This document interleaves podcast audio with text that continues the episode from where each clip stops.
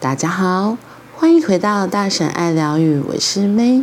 今天的 One Day 有一天，我们要说的是受害者、受害与非受害者一样愤慨，正义才有机会。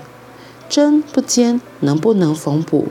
锥不尖，能不能雕凿？笔不尖，能不能书写？现在人平均每日接收两万则讯息，多少讯息都如清风吹过耳边，人们还来不及感受，就被下一阵风吹开，消散在空气中。如果这阵风能够刺骨，言语尖锐刺耳，图像尖锐刺眼，才能够穿过耳目，刺中人心。人心会痛，才会正视讯息传达的观念。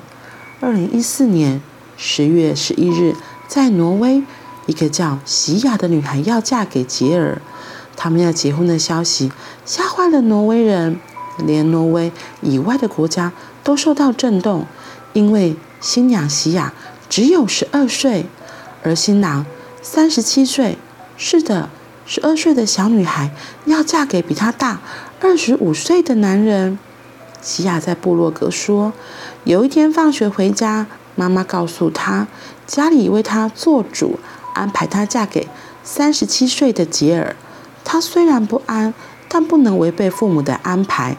然后她陆续铺上她试穿的婚纱、捧花、头发造型、新娘妆、婚礼的蛋糕、宾客的餐点、求婚的钻戒，还有她和杰尔的婚纱照。”详细写出筹办结婚的过程和他自己的心情。席雅的讯息和照片被不断转传，引发群众的关注。当他说出大人希望他婚后尽快怀孕生小孩，并从学校休学，激起广大的愤怒。超过三百人透过脸书和 Twitter 要求停止这场婚礼。许多人要求政府和警方要阻止这场婚姻。婚礼当天，教堂内外被举牌抗议的人挤爆。当牧师问席雅：“你愿意让杰尔成为你的丈夫吗？”西亚还没回答，全场宾客突然齐声高喊：“停止这场婚礼！停止这场婚礼！”婚礼进行曲变成阻止婚礼进行的抗议声。西亚在这样的背景音效中摇头，一句话不说，转身离开，丢下未婚夫、亲人和牧师。十二岁的女孩因为众人的声援，得到勇气，勇敢拒绝强加在他身上的非人道婚姻吗？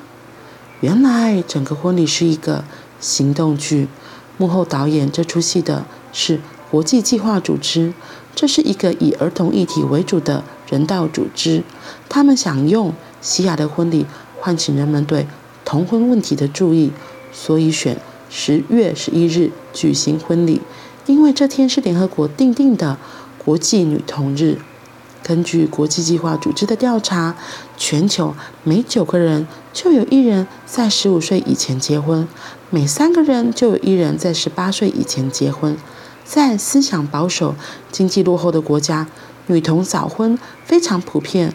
最严重的像孟加拉、南非，高达三分之二的女生在十八岁以前结婚。早婚等于直接。剥夺女童的人权，不但身体健康会受到很大的伤害，连教育权也被剥夺。早婚的女童绝大部分活在暴力的阴影中和过度劳动的状态下，小小年纪就失去人生的未来。但是这类的悲剧资讯在先进国家引不起人们的关注，听到的人也许会表示同情，但并没有什么实际行动。所以国际。计划组织在挪威演出这场童婚秀，果然造成强烈的效果。不止成功推动人们对童婚的关注，更重要的是教育人们醒思：如果一个挪威女童被迫早婚，你们会愤怒、抗议、行动。为什么在非洲、中东、南亚发生更大悲惨的案例，大家却不在意，或者是耸耸肩，只有同情而爱莫能助呢？这样虽然不能说是为善，但也是为德不足吧。至少要省思，我们对不同的人种是不是存在不同的标准，存在既定的偏见呢？席亚真的是十二岁，她的真名叫玛雅·伯格斯特姆。婚礼剧落幕后，她在部落格写上：“对大部分女生来说，婚礼是人生最重要的日子；但是对某些国家的未成年少女，结婚是人生最悲惨的一天。如果你不能忍受这场在挪威发生的婚礼，请记住，全球每天有三万九千多个少女在未成年时就被迫举行婚礼。谢谢所有人阻止了我的婚礼。现在我们必须去阻止全世界类似的同婚。是的，现在就是现在。善行不能等时间，恶行不会等时间。关于同婚这件事情，我记得在一部片子，就是《出发吧，一个人旅行》，他那时候有讲到，呃，他在印度打坐的时候，跟他一起修行的一个少女，她也是未满十八岁，然后就要被迫嫁给一个人。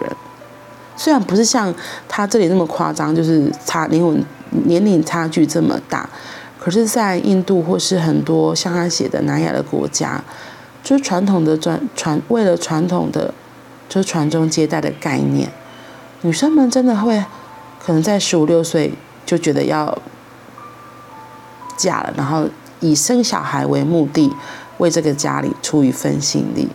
我觉得这是我们早期的东方社会也是有这样子的观念，虽然我们现在慢慢成长之后，呃，虽然我们国家后来因为进步，这样的事情变得很少了，可是真的在一些落后国家，比较传统的地方，我相信还是有这样子的事情在发生。对啊，那我们可以做什么？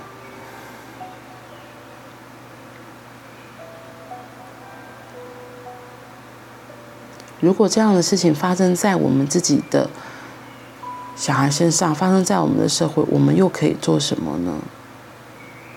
我们可以怎么样尽我们的一份心力，让这样的事情不会再发生？因为每个人都是生而平等的。我觉得现在很多的观念也都在提升我们。女性的地位，女生的自主权，或许在一些国家还是会有这样的事情继续发生。对啊，那我们可以做什么呢？哇，我自己现在想不到答案呢。那我们大家想一想。嗯。好啦，那我们今天就先到这里，我们明天见。